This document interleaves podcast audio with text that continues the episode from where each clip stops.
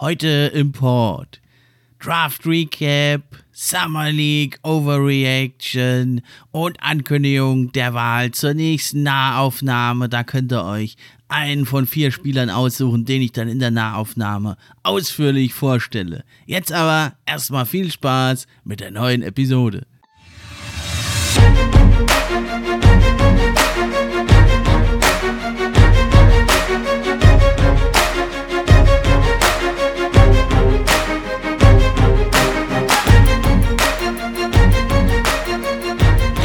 Fan Podcast. Der NBA Podcast für echte Fans. Von echten Fans gemacht.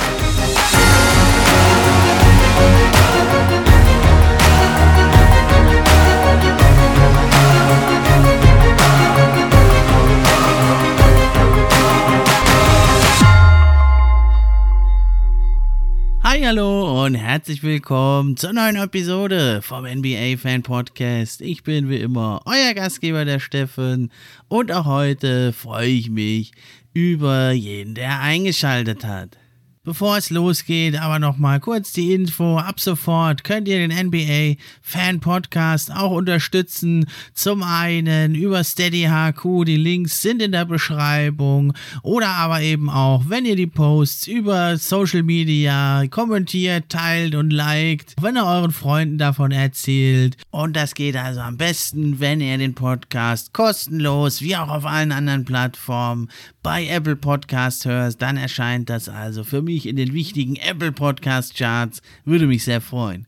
Bevor wir also zur Draft und zur Summer League kommen, erst nochmal kurz die Info, der Aufruf abzustimmen, denn ja, ich habe eine neue Nahaufnahme geplant, die kommt dann in der nächsten Woche auch raus. Da stelle ich dann einen jungen, aufstrebenden Star genauer vor, seinen Weg in die NBA, seine Person, seine Geschichte.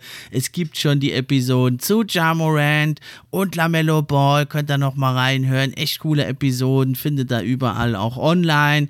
Und jetzt seid ihr eben aufgerufen, abzustimmen bei Twitter, bei TikTok oder eben auch bei Instagram mir was zu schicken und dann der Spieler mit den meisten Stimmen, der gewinnt, der wird dann von mir ausführlich vorgestellt, 30, 40 Minuten geht das dann die Episode. Ja, und zur Wahl stehen also zum einen Trae Young, der explosive Scorer von den Atlanta Hawks, außerdem Anthony Edwards, der krasse Wingman der Minnesota Timberwolves, manche nennen ihn ja schon Mini LeBron, weil er auch so ein Muskelpaket ist. Und der dritte Mann, der zur Wahl steht, ist Shea Gilgis Alexander, die Vielzweckwaffe der Oklahoma City Thunder.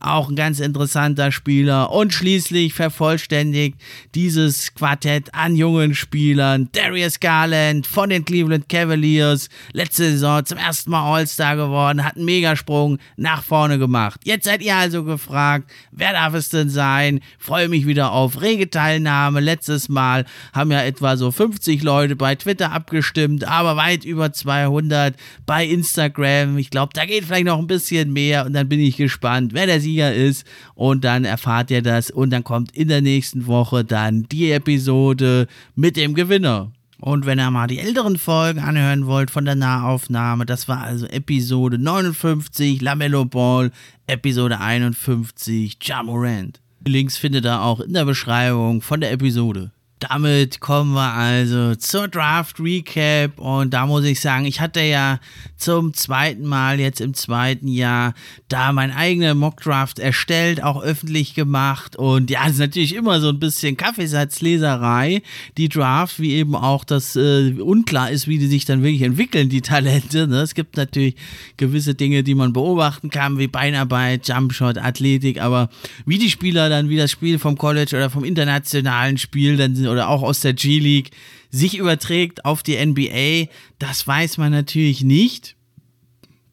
Genauso ist es auch ganz schwierig bei den 30 Teams in der ersten Runde oder 30 Picks. Manche haben ja mehrere Teams, manche Teams traden ja ihren Pick schon weg. Da das wirklich vorher zu sagen, wer da wie noch tauscht und hoch oder runter tradet und wen die dann picken, ist gar nicht so einfach. Aber ich muss sagen, ich war sehr, sehr zufrieden. Also ich habe genaue Treffer, habe ich nur vier, das ist ein bisschen wenig, könnte man jetzt sagen. Aber dann habe ich, also wo das nur ein Platz abgewichen ist, habe ich drei, vier. Und dann, wo das nur zwei Plätze abgewichen abgewichen ist, habe ich also doch zehn Treffer, sage ich weit über die Hälfte, dann doch ziemlich genau vorhergesagt oder an den hinteren Plätzen hat es mir ein bisschen was zerhauen. Aber war ich doch zufrieden. Ja, wie ging's los in der Draft? Ja, mit einem Paukenschlag. Paolo Banquero, der athletische Shot Creator von Duke. Den haben die Magic gedraftet. Das war ziemlich überraschend. Denn im ganzen Vorfeld hatten die sich eigentlich auf Jabari Smith festgelegt und wollten da wohl noch einen kleinen Trade irgendwie rausschlagen. Sie hatten also auch mit Banquero gar nicht groß Workouts gemacht und nix. Also in der heutigen Zeit ziemlich einmalig. Wird es, glaube ich, so nie wieder geben, dass da äh, wirklich die Überraschungsbombe zündet in der Draftnacht und dann die Magic eben Paolo Banquero nahmen. Ja, also ich denke, es ist, äh, war sehr, sehr knapp. Auch ein Chad Holmgren, finde ich, hätte an 1 gehen können. Jabari Smith war ich ein bisschen verwundert eigentlich, hatte ihn aber da auch an 1 gesehen. Also Smith und Banquero hatte ich getauscht. Ja, auf 2 mit Chad Holmgren hatte ich also dann doch einen Treffer. Äh, das war relativ klar, hatten die Thunder im Vorfeld schon auch ein bisschen so kommuniziert. Und also nur, wenn die Magic Holmgren an 1 genommen hätten, das war die einzige Möglichkeit Möglichkeit eigentlich, dass sie ihn nicht nehmen. Und das sind für mich die zwei, die auch wirklich All-Star oder Superstar oder mehr da geschrieben haben über ihren Köpfen, Bankero und Holmgren. Bei Jabari Smith, da weiß ich nicht, könnte auch sein, dass er nur ein richtig guter Roleplayer wird, aber das müssen wir mal abwarten. Ja, das ist wie gesagt ein bisschen Kaffeesatzleserei, aber auch meine persönliche Präferenz. Ja, und Paolo Bankero an 1 zu nehmen, finde ich keinen Reach. Manche machen da in der Twitter-Bubble NBA dann Fass auf, als wäre das total irre und lächerlich und finde ich Quatsch, absoluten Quatsch. Das waren für mich die zwei Top-Leute, Bankero und Holmgren Holmgren, das sind für mich die Top-Kandidaten da auch, dass sie eine super Karriere haben. Ja, ich hatte auf Instagram die Tage mal Umfragen gemacht mit in der Story und da war es doch so, viele sehen also Banquero als kommenden All-Star, wenn nicht sogar Superstar. Ja, bei Chad Holmgren war das Ergebnis ein bisschen überraschend, da haben wir über die Hälfte dann ihn doch auch als Bast gesehen. Das sehe ich überhaupt nicht. Natürlich, ich verstehe es und ich kritisiere das ja auch ein bisschen da, seine ja dünnen Ärmchen und so und wie er da so gebeugt steht aber lasst euch da nicht täuschen. Also, wenn der sich nicht verletzt, dann ist das mindestens äh, also ein besserer Rudy Gobert, würde ich sagen. Ja, also er hat vielleicht nicht dann so ganz die Rim Protection, obwohl man ja jetzt schon sieht in der Summer League, er hat eine tolle Footwork, er hat den IQ, er ist da, er weiß, wie man den Ring beschützt. Also da denke ich, da wird er nicht so gut wie ein äh, Rudy Gobert, aber also er kann da ein Rudy Gobert leid werden und vor allem Chet Holmgren, der ist halt viel schneller zu Fuß und und der kann in der Defense, das ist ein viel vielseitigere Defender als das Rudy Gobert je sein wird. Der ist geschmeidig schnell auch mal draußen, den kannst du switchen, den Chet Holmgren. Das ist klar, das wird für mich, ist das sicher einer der besten 10, 20 äh, Defender wird das werden in der NBA, wenn er sich denn nicht verletzt. Ja, also er muss natürlich schon ein paar Kilo draufpacken, er muss nicht so viel draufpacken, wie hier oft behauptet wird. Ja, weil in der NBA machen wir uns nichts vor. Es gibt natürlich Spieler, die dich im Post fertig machen können und die auch Chet Holmgren da vielleicht fertig machen können also zumindest in seinen ersten Jahren würde ich mal sagen, aber die kannst du auch an einer Hand abzählen. Also Chad Holmgren ist einer, ja, der, dem das Spiel in der neuen NBA entgegenkommt. Es gibt nur noch eine Handvoll Spieler, ähm, ein, Jokic, ein Embiid und noch ein paar andere, die können ihn vielleicht im Post dominieren, aber seien wir mal ehrlich, ein Embiid, der dominiert jeden im Post, ja, und da ist es dann nicht so schlimm für Chad Holmgren. Und es bleibt sogar noch abzuwarten, vielleicht packt er sich ein paar Kilo drauf, vielleicht hilft ihm seine Cleverness und seine Größe und seine Wingspan ja auch. Und wenn, selbst wenn, das sind nur ganz wenige Matchups und das muss dann auch erstmal wirklich so laufen, ja. Und offensiv, da bin ich mir bei Holmgren noch nicht ganz so sicher. Also Banquero denke ich, das ist einer, durch den kannst du deine gesamte Offense laufen. Ja, der kann selber scoren, äh, der kann einen Korb angreifen in der Midrange. Der Dreier, denke ich, wird Banquero ein bisschen brauchen. Diese Saison, denke ich, wird er nur so bei 35% liegen. Aber er ist halt auch ein guter Passer, ja. Er kann dribbeln, eins, zwei Dribbles, mal einen Pass machen. Da ist er aktuell noch ein bisschen, ja, er geht sehr auf den Flashy. Assist, äh, manchmal ein bisschen gefährlich, aber da kann er sich noch verbessern, wird er sich noch verbessern. Du kannst halt deine gesamte Offense durch Paolo Banquero laufen. Vielleicht trifft das in der Zukunft auch mal auf Chet Holmgren zu. Aktuell noch nicht. Ich glaube es auch nicht, dass er wirklich offensiv so ein krasser Impact-Spieler wird. Er ist natürlich sehr, sehr groß. Er hat ein lockeres Händchen. Wenn es ihm mal wirklich dann gelingen sollte, seinen eigenen Wurf zu kreieren, guter Pässer ist er ja auch, dann kannst du vielleicht einen Teil deiner Offense auch durch ihn laufen, aber das, dieses Dribbling wird nie so seins sein, außer mal im Fastbreak oder so. Er ist jetzt kein schlechter Dribbler, aber mit der Größe einfach, da bist du eigentlich, ist es schwierig, dass du der offensive Focal Point bist, außer du bist jetzt ein Jokic oder ein Embiid, das sind aber halt wirklich absolute Ausnahmetalente, was eine Holmgren auch ist. Ich denke aber, seine Ceiling ist vielleicht wirklich ein Elite elitärer Defender und eine zweite oder dritte Option in der Offense, was ja auch schon mega krass ist. Und wenn er vielleicht doch noch ein bisschen mehr hat, dann hat er ja ein Abo auf einen MVP eigentlich. Ja, also das ist so meine Meinung von Holmgren. Also er ist mindestens ein vielfacher All-Star und wenn es doch top läuft, dann ist er sogar noch mehr und natürlich im schlimmsten Fall, wenn er sich verletzt, das kann ja natürlich auch sein aufgrund ja der mangelnden Kraft. Das ist meine größte Sorge. Weniger eigentlich ist meine Sorge, dass er da nicht seinen Mann steht in der Defense. Das glaube ich wird er von Beginn an ziemlich gut machen, aber dass er sich vielleicht verletzt, dass er oft verletzt wird und halt nicht seine Ceiling erreichen kann, die Sorge, die besteht bei mir bei Holmgren. Dass er jetzt körperlich total abgezogen wird, das ist glaube ich eher zweitrangig. Die Sorge sehe ich nicht so. Ja, den hatte ich richtig an drei, dann die Rockets, Jabari Smith, den hatte ich natürlich getauscht mit Banquero. Auch ein Top-Mann, wird auch ein super Defender. Ja, das ist so die Zukunft. Paolo Banquero gegen Jabari Smith. Da haben wir in der Summer League jetzt schon einen Vorblick bekommen in die NBA der Zukunft. Das wird richtig geil. Sein Wurf ist natürlich super fantastisch. Ja, und da muss man aber auch sehen bei Jabari Smith. Bisher kann er noch nicht so viel selber kreieren. Muss man schauen, ist er nur ein fantastischer Roleplayer oder ein All-Star? Oder kann er eben das, was man hofft, äh, noch draufpacken? Ja, dass er vielleicht ein bisschen besserer Rim-Defender wird, ein ne, versatiler, vielseitiger Defender, das ist er schon eigentlich. Wird er auf jeden Fall in naher Zukunft werden. Wenn er noch ein Rim-Protector werden kann, noch besser. Und na, wenn er vielleicht selber dann auch mal kreieren kann, dann äh, reden wir schon über Kevin Durant-Vergleiche, ja. So sehe ich ihn aber eher so in Anführungszeichen nur als All-Star oder also einen richtig guten Rotationsspieler, so deine dritte Option. Das ist ja auch fantastisch. Ja, dann an vier haben die, äh, haben die Sacramento Kings Keegan Murray gedraftet. Den hatte ich auch an vier und Ivy an fünf. Das hatte ich also richtig vorhergesagt. Ja, Keegan Murray, das ist also ein guter Spieler. Der passt auch gut zu den Kings. Die brauchen halt noch jemanden im Frontcourt. Er ist schon ein deutlich älterer Rookie. Daher keine schlechte Wahl von den Kings. Äh, die Wahl an sich der Kings finde ich nicht schlecht. Ich habe sie ja trotzdem als einen leichten Verlierer der Draft gesehen. Aber die Wahl an sich von Keegan Murray finde ich nicht schlecht, nur hätte man doch von den Pistons oder anderen Teams, Pacers, Pelicans, Blazers, die hinten dran waren, die alle gerne Ivy gehabt hätten, da was rausschlagen können. Man hätte ja einfach Ivy draften können und sich dann einigen, ihr draftet dann Murray, den wir brauchen und dann hätte das höchstwahrscheinlich auch funktioniert und man hätte noch Draftpicks bekommen, aber die Gefahr war eben, das hat ja also Troy Weaver von den Pistons auch meisterhaft wirklich gemacht, ja, da hat er eben gesagt vor der Draft immer, ja, wir wollen dann auch gegen Murray, wenn der da ist, ja, eigentlich hat er aber von Anfang an Ivy auf dem Schirm gehabt, aber ja, so übst du halt Druck aus. Und für die Kings natürlich bist du in der Zwickmühle, glaubst du das jetzt vor den Pistons oder glaubst du es nicht und dann am Ende kriegst du dann, hast dann Ivy und hast eigentlich deine Guards schon parat, die du hast. Deswegen hat der Ivy nicht so gepasst zu den Kings, hat auch gesagt, er will da nicht hin. Jaden Ivy wollte ja unbedingt zu den Pistons, seine Heimatstadt, seine Großeltern, sein Vater, seine Mutter, alle haben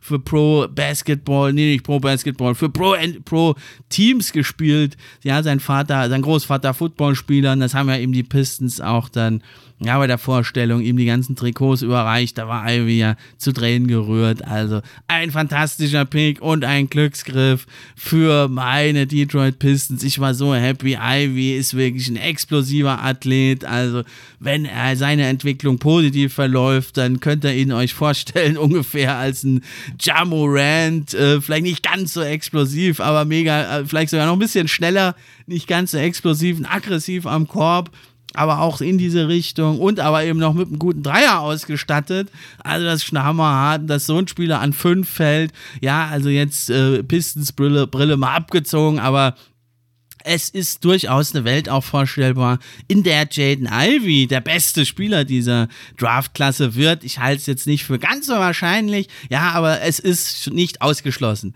Das ist halt fantastisch, dass man so einen Spieler noch an Nummer 5 bekommt. Das hätte ich eigentlich nicht erwartet. Ja, dann ging es weiter mit den Pacers. Die hatten an Nummer 6, also Benedict Matherin geholt. Den hätte ich ja gerne auch gesehen bei den Pistons. Ein ganz toller Mann im Backcourt, ein mega Scharfschütze. Hat auch schon wirklich am College gezeigt, dass er auch in entscheidenden Situationen scoren kann.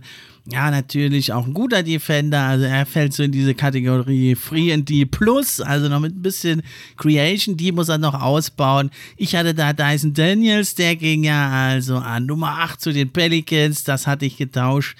Also da hatte ich nämlich Matherin an 7 zu den Blazers und äh, Matherin hatte ich also gesetzt an 7, ja, und Dyson Daniels zu den Pacers. Das war also, da war ich knapp daneben. Ja, beides richtig gute Picks. Dann ein bisschen überraschend dazwischen noch an Nummer 7 die Blazers nahmen Shaden Sharp. Also ich finde, der ist ein mega Talent, da braucht man nicht drüber reden, aber der passt überhaupt nicht ins Anforderungsprofil der Blazers. Die wollen ja eigentlich äh, aktuell ready werden, ja, die haben Jeremy Grant geholt geholt, die haben Dame Lillard verlängert, die wollen eigentlich einen aktuellen, einen starken Kader aufstellen und angreifen.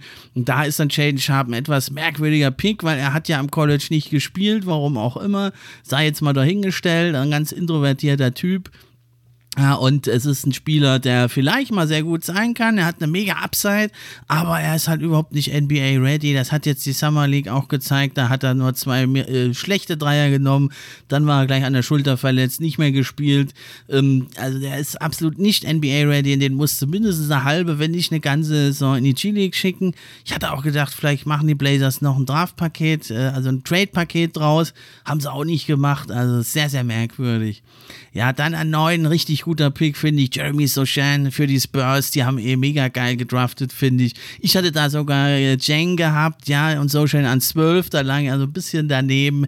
Aber finde ich, der Defensive äh, Glue Guy, das passt halt echt zu den Spurs. Die haben da so ein schönes Plänchen gerade am Laufen. Die Spurs finde ich richtig, richtig gut. Komme ich später noch dazu bei meinen Siegern der Draft. Ja, an 10 dann waren es die Wizards, Johnny Davis, der Point Guard. Das hatte ich nochmal richtig getippt. Ja, und dann an 11, da waren es ja dann die Knicks, die das getradet haben zu den Thunder mit Usman Jiang, auch ein ganz toller Spieler, finde ich. Ein eleganter Forward.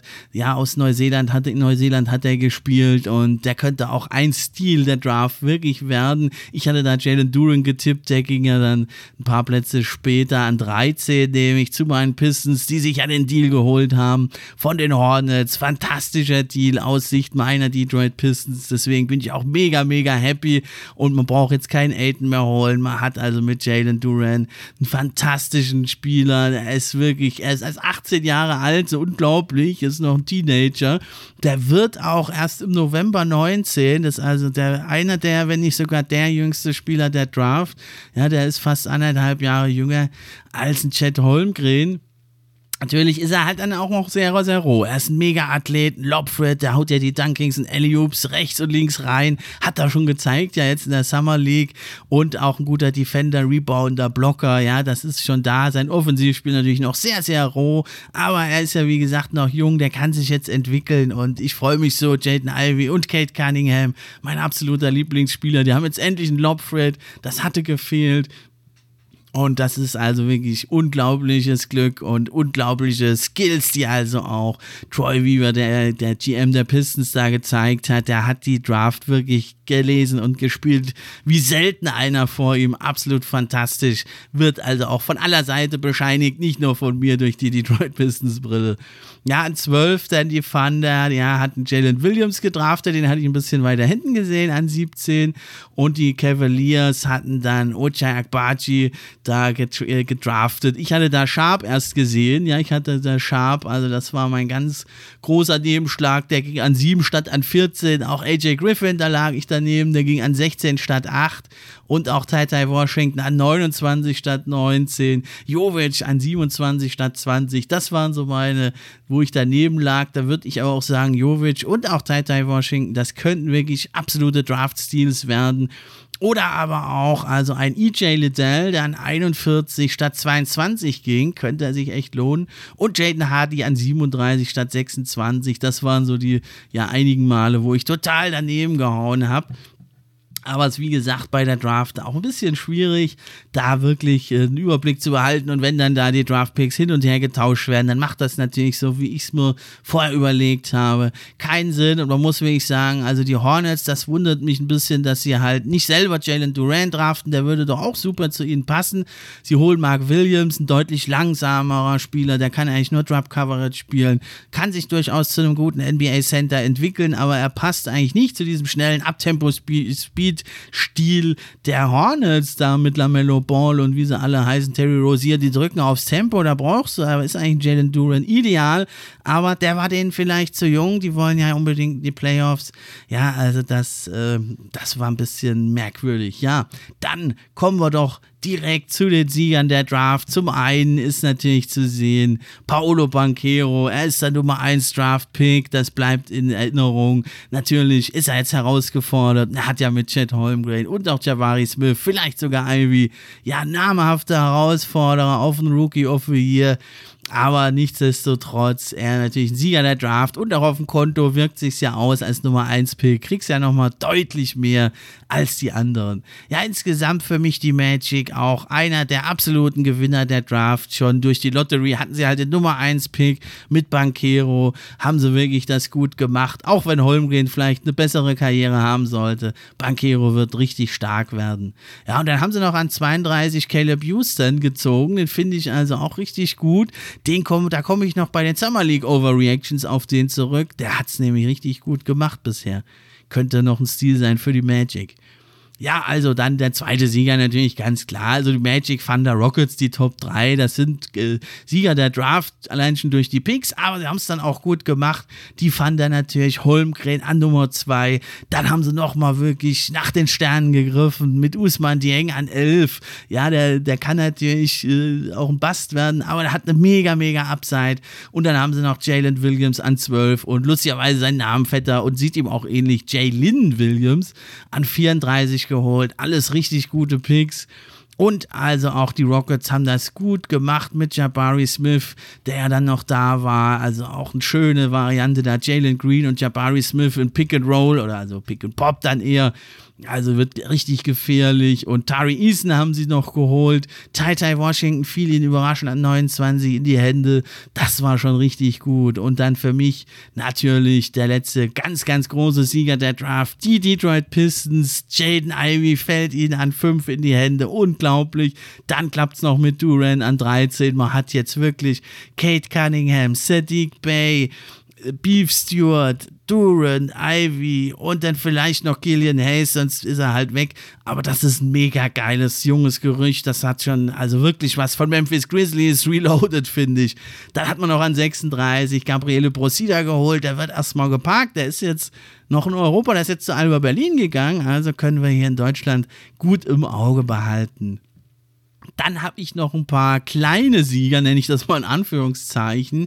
Das waren also die Atlanta Hawks. Die haben nämlich das äh, auch recht äh, gut gemacht, denn die Atlanta Hawks haben ja gedraftet zum einen AJ Griffin, den ich für einen kleinen Stil halte der könnte ja wirklich, ähm, könnte ja wirklich interessant werden. Und haben sie noch weitere gute Draft-Picks getätigt. Das denke ich, das könnte richtig gut ausgehen. Auch die Cavs mit Okbachi, den haben viele höher gesehen. Und Diop. Und äh, da haben sie also doch ganz gute Picks gemacht kleiner Sieger für mich auch. Die Dallas Mavericks, die waren ja in der Offseason leider der große Verlierer. Nichts hat geklappt. Ja, da ging Jalen Brunson weg. Man hat zwar vorher schon Christian Wood in einem ziemlich guten Deal bekommen. Muss mal gucken, wie der fit ist. Aber man hat sonst in der Offseason in die Röhre geblickt. Nicht mal Goran Dragic, der Landsmann von Luka Doncic hat sich anschließen wollen. Also sehr schade, man ist eigentlich sogar ein bisschen schlechter geworden, glaube ich, insgesamt, wenn Dinwiddie nicht den Abgang von Brunson abfangen kann und das wird sehr, sehr schwer.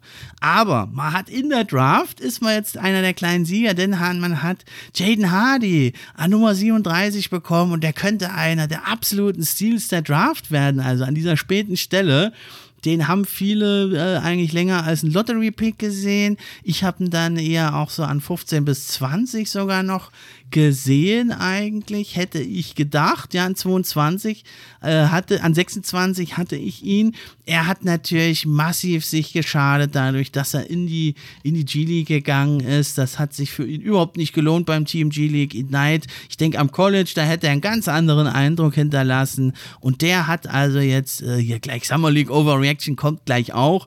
Der hat aber, kann ich schon mal verraten, 28 Punkte gemacht gleich in seinem ersten Summer League-Spiel. Könnte sich also als kleiner Stil der Draft erweisen. Dann haben wir die Pels noch gut gefallen. Die haben Dyson Daniels und EJ Liddell haben die gedraftet, nämlich an Nummer 41. Ich hatte ihn auf 22. Viele haben ihn da in der ersten Runde gesehen. Könnte sich also auch als ein guter Pick erweisen. Ja, und die Spurs habe ich ja schon genannt. Die haben Jeremy Sochan an 9, Branham an 20 und Blake Wesley an 25. Könnte echt auch was werden.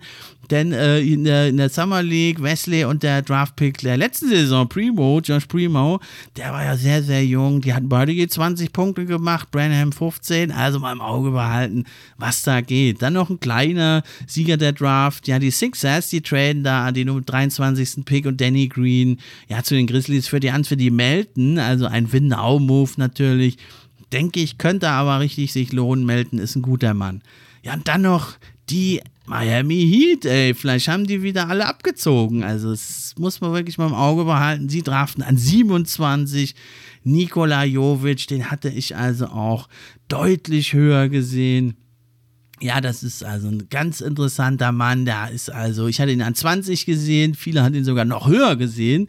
Ja, und der hat natürlich einen butterweichen Wurf, ist also nicht zu verwechseln mit Nikola Jokic, nicht verwandt, nicht verschwägert, hat aber einen butterweichen Touch von draußen. Hat er hier und da jetzt auch schon mal angedeutet in der Summer League. Ja, im ersten Spiel nicht so, da hat er nur 6 Punkte, 4 Rebounds gemacht, aber im zweiten Spiel, da das krachen lassen, 25 Punkte, 9 Rebounds, 5 von 7 Dreiern. Ihr merkt, ich bin begeistert von dem Mann und das könnte sich richtig gelohnt haben. Dann kommen wir jetzt aber zu den Verlierern, wo es Sieger gibt, muss es auch Verlierer geben. Für mich zum einen die New York Knicks. Natürlich, man wollte Cap Space frei machen für Brunson, aber ja, da diesen guten, guten, wirklich elften Pick herzugeben, überhaupt niemanden zu draften. Ja, also man hätte da Duran, Akbaji, AJ Griffin, Dieng, also da sind ganz viele Leute noch verfügbar gewesen, die man gut hätte brauchen können. Und man hat ja eigentlich eh einen jungen Kern da mit seinen Emmanuel Quigley, Grimes, Grimes, McBride, wie die alle heißen, kann ich nicht verstehen, warum er da in New York beide Knicks nicht gesagt hat, jetzt holen wir uns noch ein Talent dazu einfach. Ja, dann die Kings für mich auch ein Verlierer, die Sacramento Kings. Den Pick an sich von Keegan Murray finde ich nicht schlecht. Ja, auch wenn ich jetzt denke, dass Ivy die bessere Karriere haben wird, er könnte sogar zum Superstar werden. Das sehe ich bei Keegan Murray nicht. Da denke ich, ist die Ceiling eher so, ein, so ein ja, Borderline All-Star. Das ist ja auch sehr, sehr gut, aber eben nicht so hoch wie Ivy. Der könnte wirklich mal ein Superstar werden. Und vor allem bei den Kings, warum hat man denn nicht da noch was rausgeschlagen an Picks, ein Spieler, irgendwas? Ja, weil man doch wusste, alle wollen Ivy haben, holt man sich den Ivy, macht da ein paar Deals. Nicht zu verstehen, typischer Kings-Move, schade. Aber wie gesagt, Murray, der Pick, den finde ich gar nicht mal schlecht. Ja, auch die Hornets hatte ich ja vorhin schon gesagt, statt Dure nehmen sie Williams, sehr, sehr merkwürdig. Auch die Blazers, Shaden Sharp, könnte irgendwann mal ein guter Spieler werden, aber aktuell nicht zu verstehen. Okay, dann kleine Pause und weiter geht's mit der Summer League Overreaction. Wie haben sich jetzt diese ganzen Megatalente geschlagen in ihren ersten Spielen in der Summer League? Und ein paar haben ja schon richtig krass aufgetrumpft.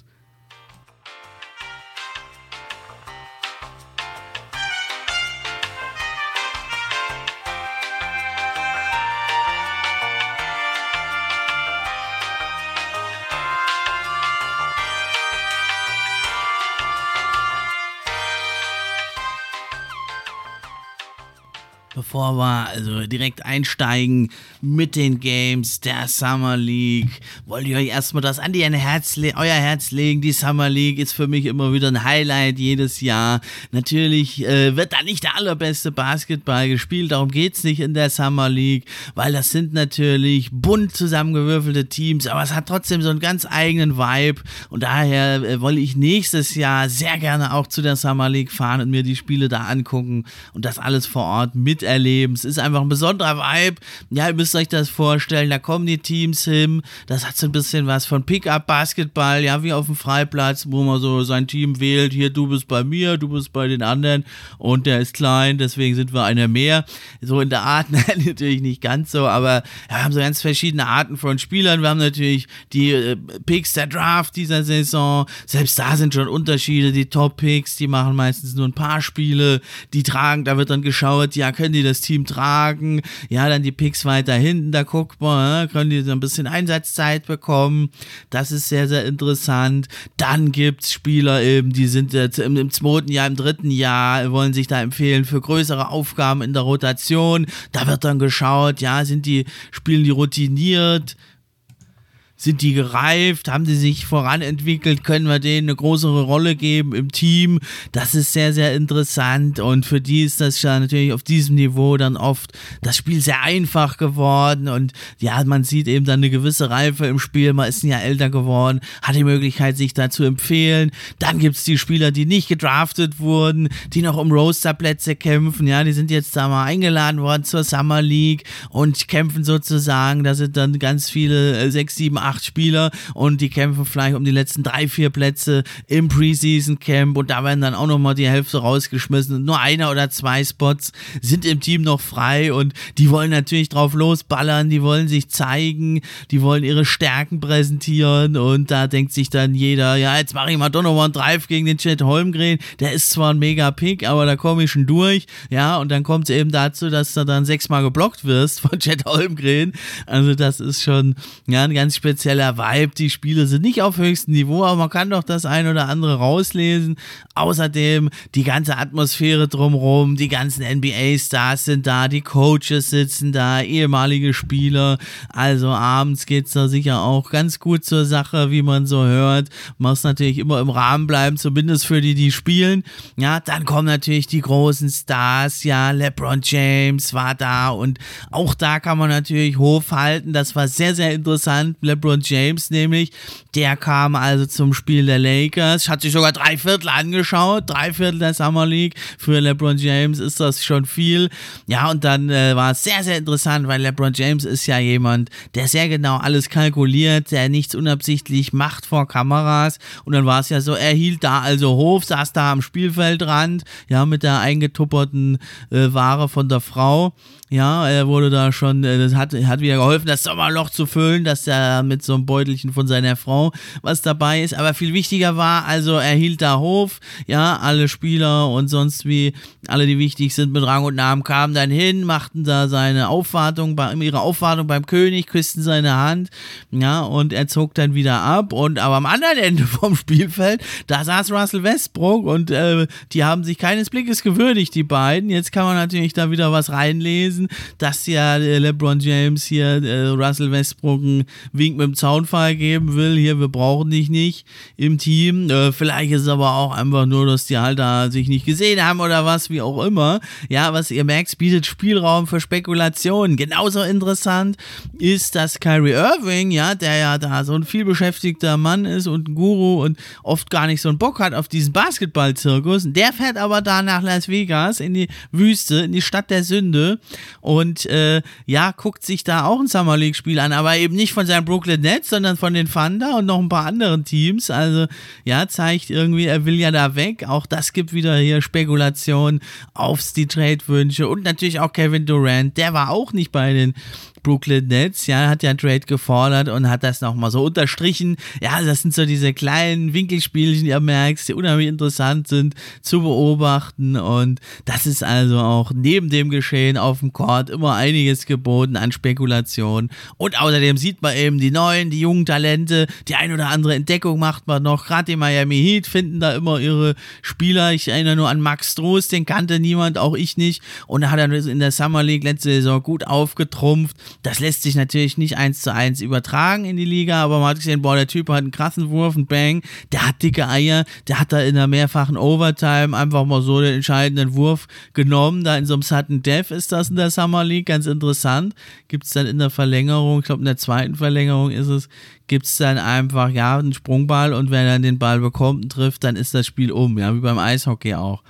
Also, es gibt schon die ein oder andere Entdeckung zu machen. Dann kann man noch mal Eindrücke kriegen eben von den Top-Picks. Und ja, damit wollen wir uns jetzt auch beschäftigen. Was habe ich da gesehen bisher bei den Games der Summer League? Und die geht ja auch noch eine Weile. Ja, auch da fangen wir natürlich oben an. Paolo Banquero, der war ja gleich in ein paar krassen Duellen. Das erste Spiel war sozusagen das direkte Duell mit Jabari Smith, dem Nummer 3 Pick, gegen die Houston Rockets. Und das zweite Spiel dann das Duell mit Nummer 4 Keegan Murray Beide gegen äh, an Paolo Banquero, also 91, 77 gegen die Rockets und im zweiten Spiel im direkten Duell mit den Kings 94, 92. Wir wollen natürlich hier nicht so viel draus machen. Ach was, wir wollen ganz viel draus machen. Summer League Overreaction. Das ist ja das Tolle an der Summer League. Das hat so ein bisschen was von Pickup Basketball. Da sind die Top Picks, da sind Perspektivspieler, teilweise welche aus dem zweiten und dritten Jahr, die sich noch nicht durchsetzen konnten. Das ist also ein bunter Haufen. Der eine will sich beweisen, der andere ist schon richtig gut da weiß man nie so richtig, was einen da erwartet. Und da passiert auch so viel Spannendes drumherum in der Summer League. Ist schon wirklich einiges wert. Vor allem natürlich die Nerds äh, sind da dran. Und die Leute, die es halt wirklich interessiert. Und der Rest, naja, die gucken sich's nicht so richtig an. Ja, also Scherz beiseite, man darf jetzt nicht so viel reininterpretieren, aber Banquero hat, ja, was ich Ihnen auch vorher schon äh, besagt habe, er hat sich gezeigt als würdiger Nummer 1 Pick im ersten Spiel 17 Punkte, 4 Rebounds, 6 Assists, 2 von 3 Dreiern ja, Jabari Smith da ein bisschen nicht so ganz aktiv, ne? 10 Punkte, 7 Rebounds, 4 von 10, einen von 4 Dreiern. Also muss ich sagen, ja, bei Jabari Smith sieht es ein bisschen so aus, dass die Rockets sagen, baller mal los, Junge, der hat ja auch einen tollen Wurf, aber da müsste man doch eher so einem jungen Spieler sagen, du hast zwar das grüne Licht, ne, aber wenn du guten Wurf hast, wirf, sonst äh, spiel einfach weiter, ja, lass das äh, Spiel auf dich zukommen, spiel dein Spiel. Das wirkt mal so ein bisschen auch, dass Jabari Smith da sehr nervös ist. Ja, also nur vier von zehn Field Goals, einen von vier Dreiern da in seinem ersten Summer League Spiel. Ja, war jetzt nicht so stark, aber wollen wir es auch nicht übertreiben. Er hat seine gute Defense, die hat er auch schon gezeigt. Ja, und ich hatte es vorhin schon gesagt, also äh, Caleb Houston äh, für die Magic äh, könnte ein Stil werden. Der hatte gleich mal 20 Punkte, 6 Rebounds, 7 von 12 aus dem Feld und auch, hört mal hin, 5 von 9 Dreiern hier. Also der Mann in der zweiten Runde, ja, in 32 gedraftet von den Magic. Ein weiteres spannendes Talent und man muss ja wirklich sagen, die Magic, die sind ja mega spannend. Also die haben ja Jalen Sachs und Cole Anthony, die Guards. Dann haben sie die Flügelzange der Zukunft vielleicht jetzt mit Banquero und Franz Wagner. Sein Bruder Moritz Wagner spielt ja auch noch da. Dann haben sie noch einen Haufen Center. Also und jetzt vielleicht Caleb Houston auch noch mit dabei. Das wird richtig spannend und das ist für mich auch so ein Team der Zukunft. Ja, ähm, Banquero, der kann jederzeit seinen Wurf kreieren. Durch den kannst du die Offense kommen lassen. Defensiv ist er natürlich sehr schwach, muss ich verbessern verbessern, aber ein gewisser Playmaker, Franz Wagner dann, ja, da sein Wingman sozusagen da auf dem Flügel, mega Defender, kann selber ein bisschen kreieren, hat einen Wurf, ist voll die Allzweckwaffe. Ja, mit den beiden da auf dem Flügel, das könnte hier das werden, was man bei den Clippers sich äh, von Kawhi Leonard und Paul George erhofft hat, was sie bisher nur sehr, sehr selten zeigen konnten. Das könnten Franz Wagner und Paolo Banquero werden. Für mich der absolute NBA-Flügel der Zukunft. Die Jungs haben eine Ceiling ganz, ganz weit oben. Wird richtig geil zu sehen, wie die groß werden. Ja, und dann das zweite Spiel, ja, wie gesagt, gegen die Kings mit Keegan Murray haben sie auch gewonnen, 94, 92. Da hat dann Banquero mal die geschmeidige Deadline von 23 Punkten, 6 Assists, 6 Rebounds folgen lassen, 6 von 15 Field Goals, 11 von 15 Freiwürfe. Das zeigt sich, was für ein athletischer Freak das ist. Das macht's ja auch so spannend. Chad Holmgren, das ist auch ein Freak, aber halt auf eine ganz andere Art. Äh, wenn der nicht immer so gebeugt stehen würde, wäre der noch größer. Er hat halt die Wingspan und die Cleverness und den IQ und ja, Banquero, der hat halt diese elitäre Athletik und ist ein Schrank, wirklich ein absolutes Tier, ein Biest. Ja, das ist absolut gegensätzlich, wirklich. Und ja, aber Keegan Murray hat in dem Spiel sich auch nicht lumpen lassen. 20 Punkte, 9 Rebounds hat er rausgehauen. Also durchaus aller Ehren wert. Aber natürlich, die Summer League wurde von allem überschattet. Von Chad Holmgren im ersten Spiel gleich 98 zu 77 gegen die Jazz, das ist zweitrangig, aber seine beeindruckende Statline, 23 Punkte, 7 Rebounds, 6 Blocks, da ist natürlich Twitter eskaliert, durchgedreht. Mich hat es ein bisschen gewundert, weil das war völlig klar, Mann, der Mann ist gut. Was denkt ihr, warum der so ein Jahrhunderttalent ist? Das ist ein absoluter Ausnahmemann, aber für mich auch weiterhin ein bisschen Muster ohne Wert, weil ein Mann von der Größe des Chet Holmgren der Cleverness, Abgezocktheit, das sieht man ja auch in den Interviews, da haut er gleich locker geschmeidig die Sprüche raus. Das ist einfach ein cooler Dude.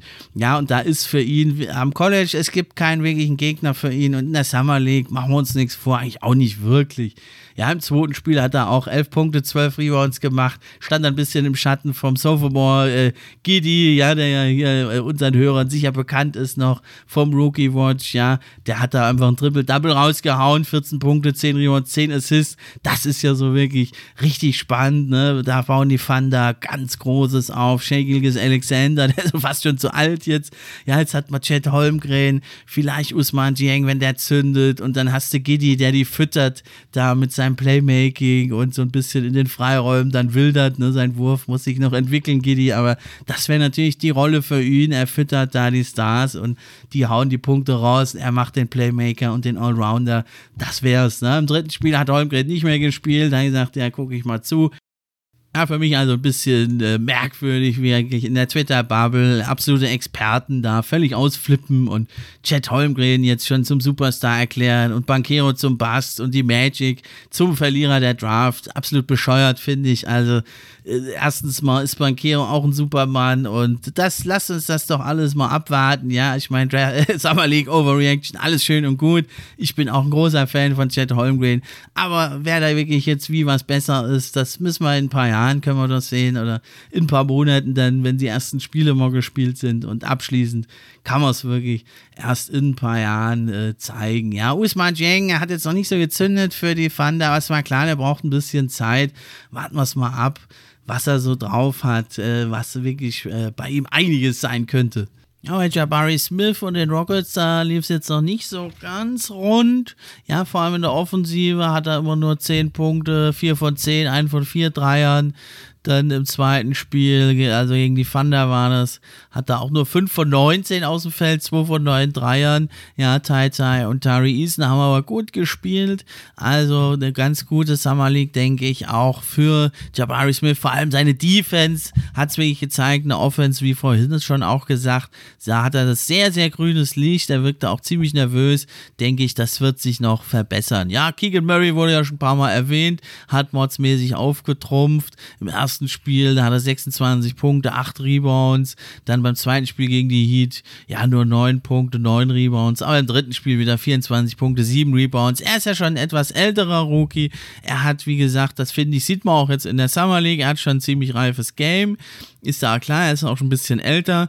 Aber so, ja, er kommt ganz gut rein mit einem hohen Niveau. Ja, er ist, kannst du also eigentlich schon als einen ordentlichen Rotationsspieler bezeichnen. Bei ihm ist die Ceiling allerdings, fürchte ich, nicht ganz so hoch ja nicht ganz so hoch, zum Beispiel bei Jaden Ivy, ja, der hat ja beim ersten Spiel 81 zu 79 meiner Pistons gegen die Blazers, ja, kam also relativ spät in Schwung, erste Hälfte sah ein bisschen schwach aus, hat sich dann aber relativ steil schnell angepasst, ja, und hat dann mit 20 Punkten, 6 Rebounds, 6 Assists ein richtig gutes Spiel gemacht, auch Jalen Duran, da haben sie gleich zum Beginn hier mal Eliop fliegen lassen, Duran hat's krachen lassen, hat ein paar schöne Blocks und Dunks gezeigt, der junge 18-Jährige, auch äh, Isaiah Stewart hat gut gespielt. Ja, er spielt ja jetzt als Power Forward, hat er noch nie gemacht. Versucht man ihn jetzt als Stretch, ja, Big da aufzubauen. Wirkt sehr, sehr reif. Er ist ja auch schon im dritten Jahr jetzt dabei. Äh, ja, natürlich. Kate Cunningham hat nicht gespielt bei den Pistons. Ähm, Sadiq Bay auch nicht. Das war zu erwarten. Killian Hayes äh, hatte man eigentlich angekündigt, man will sich seinen Wurf angucken. Hatte eigentlich nicht so viel, arg viel gezeigt. Ich finde, er hat solide gespielt, nicht viel gepunktet. Wer aber mir wirklich gut gefallen hat bei bei den Pistons war Livers, der Isaiah Livers, da denke ich, das wird eine größere Rotationsrolle für ihn geben. Wer ganz schlecht war im also im Spiel gegen die, äh, gegen die Wizards vor allem auch, war Saban Lee, hat absolut schwach gespielt. Ja, und dann war es sehr, sehr schade im zweiten Spiel, eine 105 zu 99 gegen die Wizards gewonnen, aber überschattet eben von der Knöchelverletzung, von Jaden Ivy, der hatte losgelegt, wie die Feuerwehr, in fünf Minuten, elf Punkte, zwei Assists gemacht, bei zwei von zwei aus dem Feld, sechs von sechs Freiwürfen.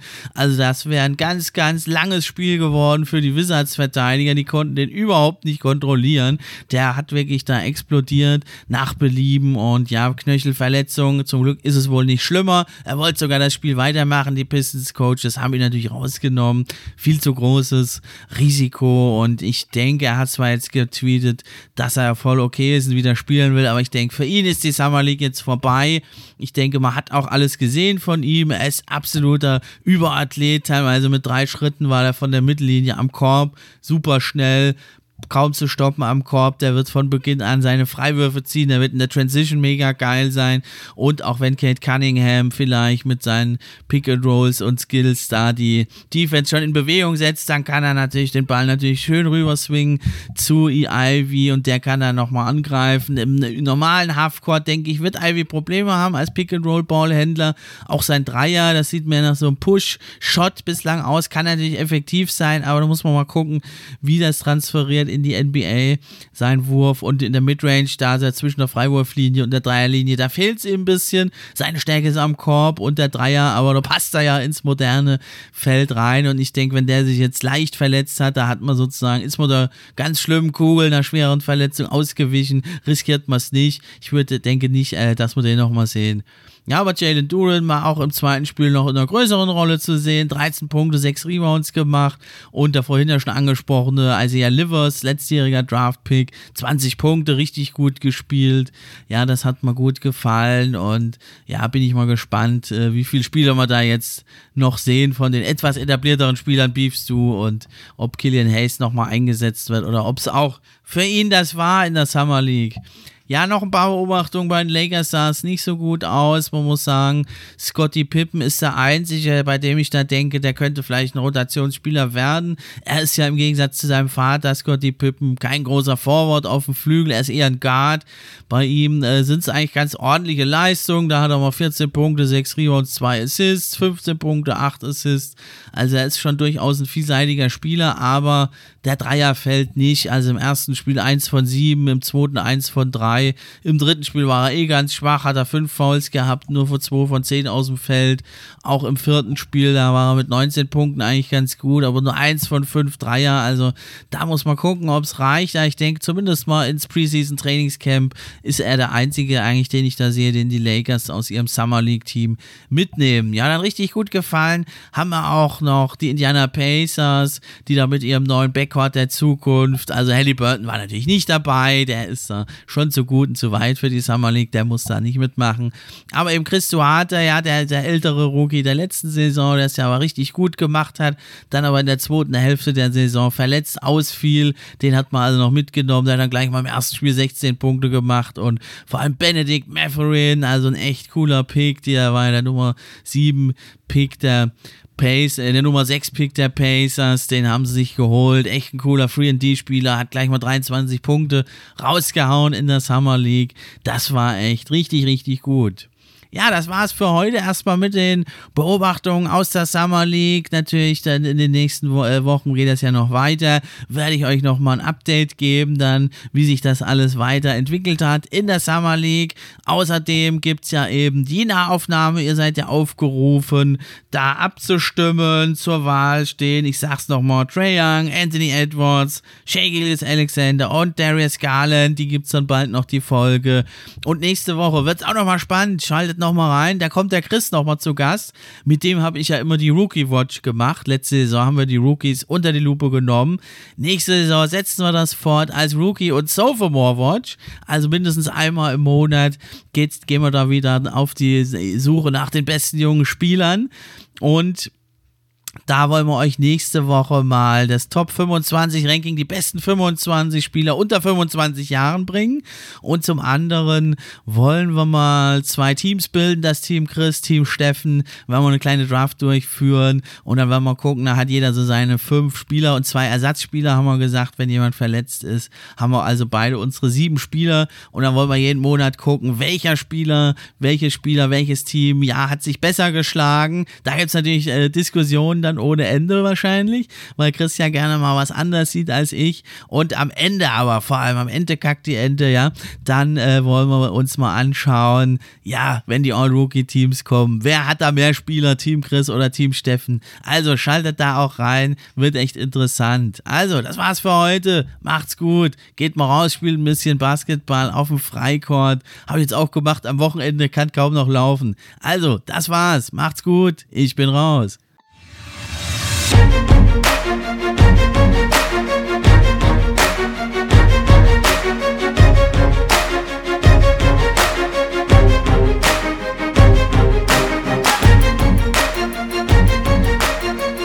NBA Fan Podcast. Der NBA Podcast für echte Fans. Von echten Fans gemacht.